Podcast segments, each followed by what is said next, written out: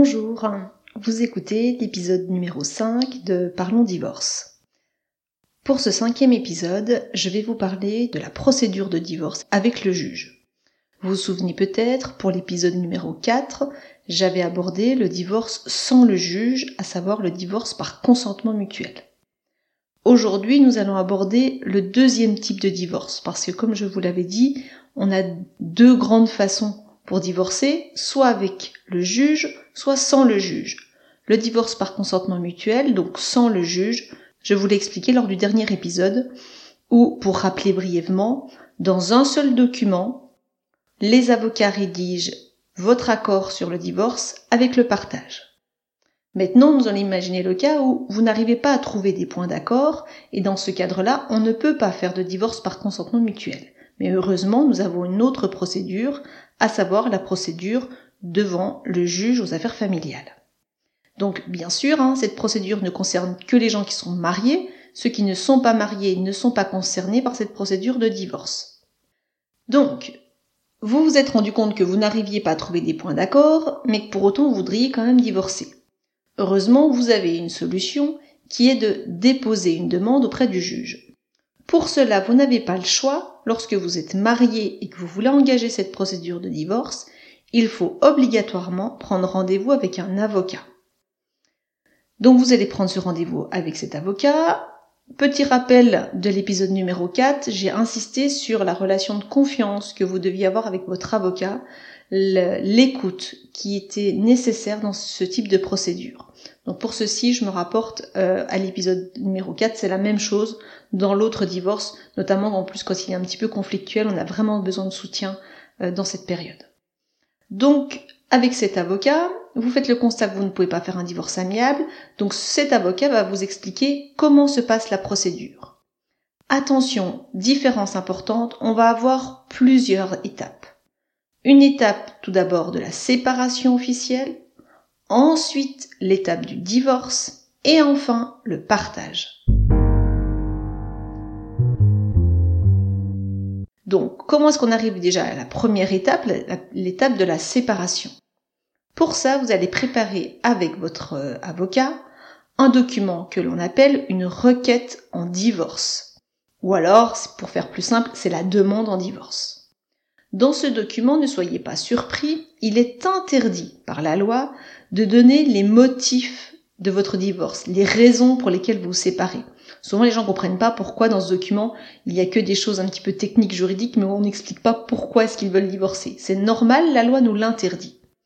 Donc, dans cette requête, il y a simplement le fait de dire je veux divorcer, et pendant le temps de la procédure, il faut fixer ce qu'on appelle des mesures provisoires. Moi, j'appelle ça les, mesures indispensables à la vie d'une famille, à savoir qui va vivre dans le domicile conjugal, comment est-ce qu'on va s'organiser pour les enfants, et qui va payer quoi par rapport au prêt, et également en termes de pension alimentaire. Voilà les points qui vont être abordés dans cette demande du, de votre avocat. C'est normal, s'il n'aborde pas la question du partage de vos biens, il ne peut pas le faire à ce stade-là. Donc l'avocat va déposer, va rédiger cette requête, vous allez la signer, et elle va être déposée au tribunal pour que le tribunal vous convoque à ce qu'on appelle l'audience de conciliation. Alors, un point important, à partir du moment où le dossier est déposé devant le tribunal, votre avocat n'a plus tellement la maîtrise du temps. Il va falloir attendre la convocation du juge et ce délai va vraiment dépendre du niveau d'encombrement de la juridiction. Euh, nous, dans notre région, on a, je pense, encore de la chance, car on a des délais qui vont de 2 à 4 mois. C'est-à-dire quand je dépose ma demande, je suis convoqué environ 3 mois après. On a des juridictions comme Bobigny ou d'autres où les délais sont, euh, ou même des fois au-delà d'un an. Donc ce temps-là que vous trouvez souvent assez long ne dépend pas de votre avocat, mais va dépendre des délais de convocation du tribunal. Un beau jour, enfin, vous allez recevoir votre convocation, qu'on appelle à l'audience de conciliation. Alors attention, hein, votre présence à cette audience lorsque vous demandez le divorce est obligatoire. Vous devez obligatoirement vous présenter avec votre avocat à cette audience. Si votre conjoint refuse de se présenter, tant pis, l'audience aura quand même lieu. Mais vous qui êtes demandeur, vous avez l'obligation de vous présenter. Alors comment ça se passe, une audience de conciliation? C'est souvent un petit peu source de stress et d'inquiétude parce que euh, c'est la première fois qu'on rencontre un juge, on est un petit peu impressionné, on a peur. Donc demandez à votre avocat qu'il vous explique comment ça va se passer. Nous, dans nos juridictions, et je sais que c'est quand même la majorité des cas, on a des juges qui sont euh, bienveillants, euh, à l'écoute euh, des personnes qui se présentent. C'est peut-être pas partout, mais en tout cas, je reconnais que dans notre région, on a la chance d'avoir des juges aux affaires familiales bienveillants avec les personnes qui se présentent souvent un petit peu anxieuses à cette audience. Donc, à cette audience, venez bien sûr avec vos documents d'identité parce qu'on peut vous demander de vérifier votre identité, ce qui est tout à fait normal. Et le juge va faire ce qu'on appelle un entretien individuel, c'est-à-dire que vous allez être reçu au début tout seul dans le bureau du juge sans la présence de votre avocat. Le juge a besoin de vérifier si vous êtes toujours d'accord pour divorcer. Il va vérifier votre consentement. Donc vous lui redirez à ce moment-là ce que vous souhaitez. Si vous souhaitez toujours divorcer, vous allez confirmer votre volonté de divorcer. Et le juge regarde généralement un peu rapidement les demandes que vous avez faites dans la requête donc dans votre demande, pour vérifier si vous êtes toujours en accord avec les points que vous avez euh, sollicités. Ensuite, vous sortez du bureau, et là c'est votre conjoint, s'il est présent, qui rentre dans le bureau, tout seul également, pour avoir cet entretien individuel avec le juge. Dès que les entretiens euh, avec l'un et l'autre des époux ont été effectués, on rentre tous ensemble dans le bureau du juge, c'est-à-dire les deux époux et également euh, les avocats. À ce moment-là, on a ce qu'on appelle les plaidoiries des avocats. Alors, c'est de moins en moins formaliste euh, cette audience, euh, c'est-à-dire que parfois le juge reprend rapidement les points d'accord et les avocats valident, ou alors chacun des avocats prend la parole pour expliquer quelle demande il formule et l'autre avocat fera de même. Donc je vous le rappelle, hein, à cette audience de séparation, on ne va pas aborder les raisons de votre séparation, mais uniquement les mesures provisoires le domicile conjugal, les enfants, les prêts, les pensions, pour faire synthétique. Il y a parfois des points de détail, mais euh, je crois qu'il faut faire quelque chose de général pour que vous puissiez comprendre comment ça s'organise. Ensuite, on sort du bureau du juge et le juge va nous dire dans quel délai on aura l'ordonnance, généralement un mois après. Une information qui est importante, cette audience devant le juge, elle n'est pas publique. C'est-à-dire que personne n'a le droit de vous accompagner. Vous pouvez pas demander à un membre de votre famille, à un ami de vous accompagner, c'est strictement interdit. les enfants évidemment n'ont pas le droit d'être présents à cette audience. Un autre point important, lors de cette audience devant le juge, nous avons la possibilité de faire valider les points sur lesquels vous êtes d'accord. C'est-à-dire que si vous êtes tombé d'accord euh, avec des discussions entre avocats sur un montant de pension et autres, le juge ne va pas venir, entre guillemets, mettre son grain de sel là-dedans. Si vous lui dites, nous sommes d'accord pour fixer la pension à tel montant, le juge va valider votre point d'accord. Autre information encore sur cette audience, à cette audience, le juge, et normalement votre avocat vous en aura parlé avant, vous allez avoir la possibilité de signer un document très important qui s'appelle le procès verbal d'acceptation du principe de la rupture. Alors vous allez me dire qu'est-ce que c'est que ce document? Pour faire simple, on propose aux époux de signer un document dans lequel ils vont indiquer qu'ils sont d'accord pour divorcer sans évoquer les motifs de la séparation. C'est-à-dire qu'en signant ce document, les deux époux disent nous sommes d'accord pour divorcer et nous ne voulons pas dire les raisons pour lesquelles nous voulons divorcer. Cette signature de document permet d'accélérer un petit peu la procédure et d'éviter soit de faire un divorce pour faute, soit d'éviter d'attendre deux ans de séparation. Attention, lorsqu'on a signé ce document, on ne peut plus revenir en arrière sur la signature. Et donc, euh, il est important que votre avocat vous ait bien expliqué ce qu'engage la signature de ce document, quels sont les avantages et les inconvénients. Parce que dès que le document sera signé, ça sera définitif pour la suite.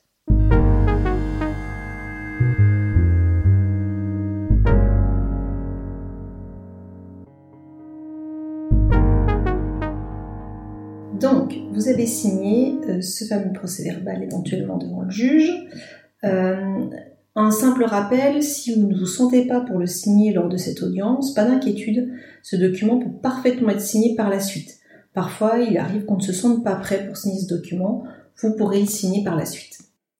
Donc, je vous rappelle pour que vous puissiez vous resituer, vous avez déposé votre demande en divorce, vous avez été convoqué devant le juge, Le juge vous a reçu et euh, va indiquer qu'il va rendre une décision. Généralement, c'est un mois après. Donc, un mois après cette audience, environ, hein, ça peut durer plus longtemps parfois et on l'a connu sur des délais plus longs, le juge va rendre une ordonnance de non-conciliation. C'est-à-dire, c'est un document officiel qui va officialiser la séparation.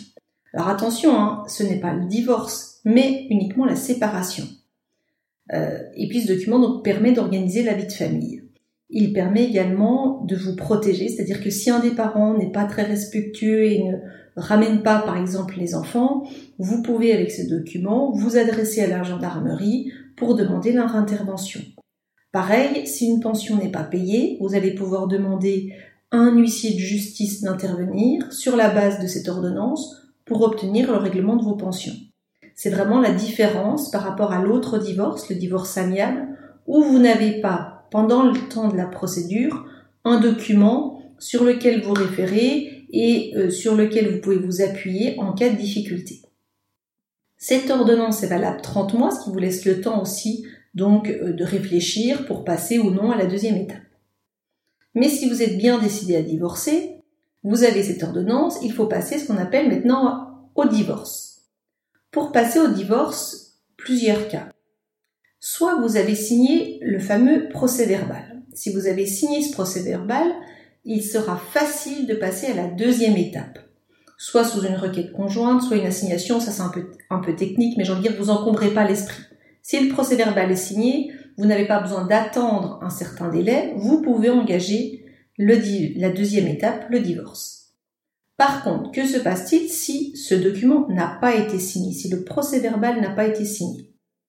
Là, il vous reste deux solutions. La première solution, c'est d'engager un divorce pour faute. Alors, souvent, c'est, mais euh, est-ce que les divorces pour faute, ça existe encore? Dans quel cas? Dans les cas de violence conjugale, le divorce pour faute me semble parfaitement adapté.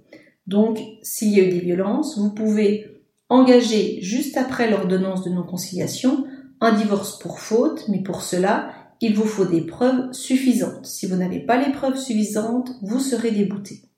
Puisqu'on aborde le divorce pour faute, on va parler d'un questionnement, une interrogation qui revient souvent. Est-ce que euh, l'adultère est encore un motif de divorce pour faute? Alors oui, la réponse est claire.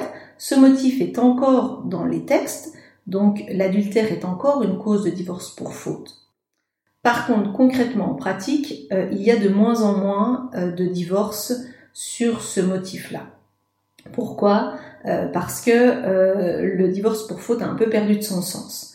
Pour vous expliquer, il y a quelques années, celui qui pouvait avoir les torts pouvait avoir comme conséquence d'avoir une perte financière. Il ne pouvait pas obtenir peut-être de prestations compensatoires. La loi a changé et elle a changé dans le sens où même si vous avez les torts, pour autant, il n'y a aucune conséquence financière. Donc, il y a très peu d'intérêt à engager le divorce pour faute puisqu'il n'y aura pas de conséquences financières derrière. Alors, une petite parenthèse qui est pour moi importante, j'ai envie de dire cette évolution de la loi, elle est quand même positive. Elle permet aussi de dire que rien n'est blanc, rien n'est noir dans une séparation et euh, qu'il serait dangereux de croire que soit celui euh, qui a quitté le domicile conjugal précipitamment ou celui qui aurait commis un adultère est le fautif de l'ensemble de la procédure. La loi change, les mentalités changent aussi pour dire que c'est plus complexe que ça une séparation. Les raisons profondes, souvent on ne les connaît pas, on ne les voit pas, elles appartiennent à un couple et qu'il est parfois dangereux comme ça de montrer du doigt un seul responsable. Je mets un cas particulier pour les violences, mais dans les autres cas, il est assez particulier de dénoncer un seul responsable. Moi, j'ai pour habitude de dire à mes clients que le responsable, c'est le couple, c'est-à-dire cette entité entière, mais c'est pas uniquement l'un ou l'autre, c'est plutôt le couple qui, à un moment donné, a échoué et n'a pas pu aller pour poursuivre le mariage. Donc, Revenons-en à la procédure. Vous avez votre ordonnance de non-conciliation. Pour passer à cette deuxième étape, comme je vous l'ai dit, soit vous avez signé le procès verbal et là vous pouvez le faire rapidement. Si c'est pas le cas, donc je vous ai dit deux solutions. La première, le divorce pour faute. Mais imaginons que vous n'ayez pas de faute dans votre dossier, ça arrive, il n'y a pas d'élément à reprocher à monsieur ou à madame qui pourrait obtenir, euh, qui permettrait d'obtenir un divorce pour faute. Dans ce cas-là, vous n'avez pas le choix. Vous allez devoir attendre un délai de deux ans à compter de la séparation. Au bout de ce délai de deux ans de séparation, vous pourrez engager ce qu'on appelle la deuxième étape et le prononcer du divorce. L'autre conjoint ne pourra pas s'y opposer. À partir du moment où on a deux ans de séparation, on peut parfaitement engager la deuxième phase. Alors attention, hein, il y a certaines personnes qui me disent ah ben c'est bon, il y a deux ans, donc tout est automatique, j'ai rien à faire. Non, non, c'est pas parce qu'il y a deux ans de séparation que rien n'est à faire. Il faut ensuite faire des démarches auprès du tribunal pour obtenir le prononcé du divorce. Ce délai de deux ans, une précision, il court à compter de la séparation effective. Donc si vous êtes parti, vous avez un document qui prouve votre départ, soit un nouveau bail, vous pourrez faire partir le délai de deux ans à compter de cette date-là et pas nécessairement à compter de la date de l'ordonnance de non-conciliation. Donc, vous êtes dans un des trois motifs, soit vous avez votre procès verbal, soit vous avez votre divorce pour faute, soit vous avez vos deux ans, et ça y est, vous vous lancez dans la deuxième étape. Alors, cette deuxième étape, elle paraît souvent longue, un petit peu obscure pour les clients, et je vais vous expliquer pourquoi. Autant la première étape, euh, c'était une procédure qu'on appelle orale, ce n'était pas une procédure écrite. Dans la deuxième étape, on rentre dans une procédure écrite ou d'ailleurs l'avocat de celui qui n'a pas engagé la procédure, s'il veut se défendre, devra obligatoirement prendre un avocat. La personne ne peut pas se défendre seule sur la deuxième étape. Autant vous pouvez venir seul à l'audience de non-conciliation si vous n'êtes pas en demande, si vous êtes le défendeur, autant là pour euh, la deuxième étape, si vous voulez vous défendre, vous n'avez pas le choix, il faut prendre un avocat. Et là, vous allez rentrer dans une étape qui souvent euh, déplaît un petit peu à nos clients, en tout cas ils trouvent ça très long, l'échange des conclusions. Alors qu'est-ce que c'est que des conclusions? Euh, Donc l'avocat doit mettre par écrit ses arguments. Et le document dans lequel il va mettre ses arguments s'appelle des conclusions. Et chacun euh, donc va échanger des conclusions. Donc euh, l'avocat va écrire ses arguments et ensuite ce sera au tour de l'autre. Et pour gérer un petit peu tout ça, pour être un petit peu dans la surveillance de ce que les avocats font, est-ce qu'ils ont bien fait leur travail, il existe ce qu'on appelle la mise en état. Donc vous allez entendre parfois parler de euh, le dossier renvoyé à la mise en état. Et là vous dites mais c'est quoi la mise en état? J'y comprends rien du tout. La mise en état, déjà vous n'allez pas y aller. Hein. Physiquement, ce sont les avocats qui se déplacent. C'est généralement une fois par an, par mois, pardon. Une fois par mois, le juge appelle tous les dossiers et vérifie où est-ce qu'on en est.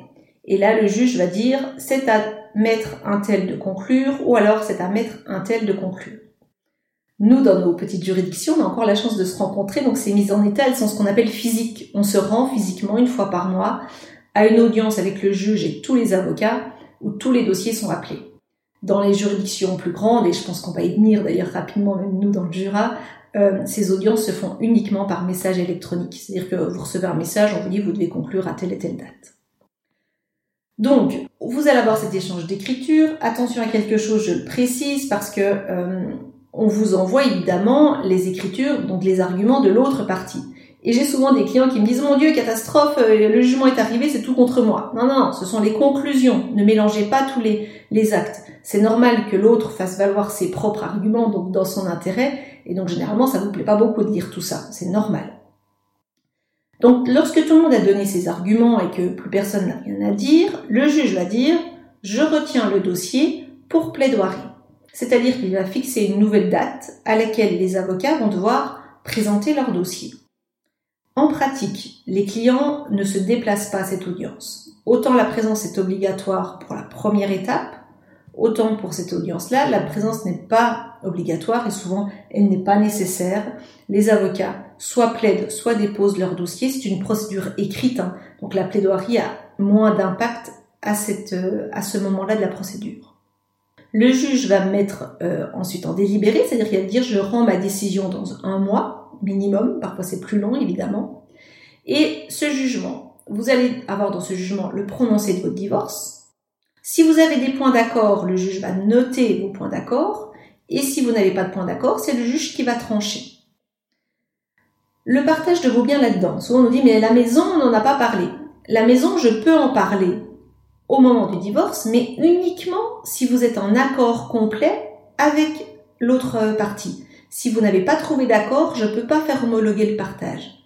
Ce qui veut dire que je dois faire votre divorce déjà dans un premier temps, et après, on engagera également euh, des demandes pour le partage. Donc si je résume cette procédure avec le juge, il faut avoir en tête que cette procédure, elle s'adapte lorsque soit les époux ne sont pas d'accord, les deux époux ne sont pas d'accord pour divorcer, soit on n'est pas d'accord sur des conséquences, des mesures financières.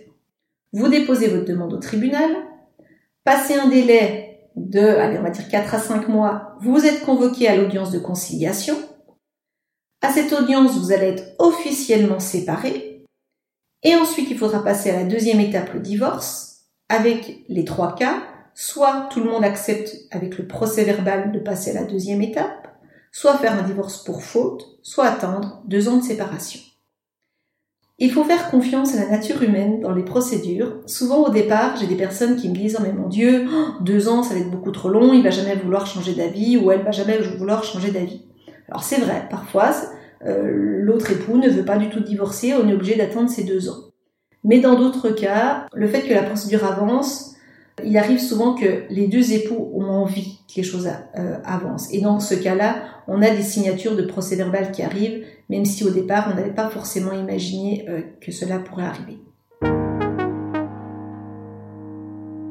Alors, comme je l'avais fait la dernière fois, les avantages et les inconvénients de cette procédure, alors vous allez les comprendre avec les explications que je vous ai données et je pense que vous les percevez déjà. Le premier avantage, c'est que si l'autre ne veut pas divorcer, vous avez quand même un moyen de divorcer, vous n'êtes pas bloqué, comme certaines personnes des fois me disent oh, mais il veut pas divorcer, je pourrais jamais rien faire. Mais si, on a une procédure qui nous le permet. L'autre avantage, c'est d'avoir des mesures provisoires. Moi, je trouve que c'est sécurisant. Euh, dans certains cas, lorsque c'est trop tendu, c'est quand même important d'avoir ces mesures qui vous protègent. L'inconvénient qu'on peut avoir avec cette procédure, euh, c'est le temps que l'on maîtrise moins bien, parce que la procédure peut être plus longue, euh, puisqu'on dépend un peu de, des délais que le juge va nous imposer. Alors, il y a une chose sur laquelle il faut être clair, même si j'essaie de le faire euh, simplement, ces procédures, elles sont complexes. Nous, on travaille toujours avec, donc forcément, elles, sont devenues naturelles, mais pour vous, elles ne le sont pas. Donc, si vous ne comprenez pas et si vous savez plus où vous en êtes dans la procédure, premièrement, c'est normal, ne vous jugez absolument pas, et surtout, posez la question à votre avocat. Là, écoutez, je suis désolée, je suis perdue, on en est où? Expliquez-moi. Moi, j'ai pour habitude de faire un petit dessin euh, lors du premier rendez-vous pour expliquer les procédures, pour montrer les étapes. Et souvent, je reviens souvent à ce petit dessin au cours de la procédure pour dire, mais attendez, on en est là, rappelez-vous. Et donc, ça permet de visualiser. J'essaierai de mettre en ligne euh, sur le site internet un schéma pour un petit peu mettre en, forme par écrit ce que je vous ai expliqué là. Je le mettrai en ligne sur notre site internet www.grandvel-avocat au pluriel.fr. J'en ai terminé avec donc les procédures. Donc vous avez normalement maintenant une vision globale avec l'épisode 4 et l'épisode 5 sur les procédures de divorce. Si vous sentez que les choses sont pas claires et que vous souhaiteriez euh, que des précisions soient données, n'hésitez pas à m'envoyer un message par le biais de notre site internet et je répondrai lors de prochains épisodes à vos interrogations. Je vous dis à très bientôt et je vous souhaite à tous euh, une très bonne semaine.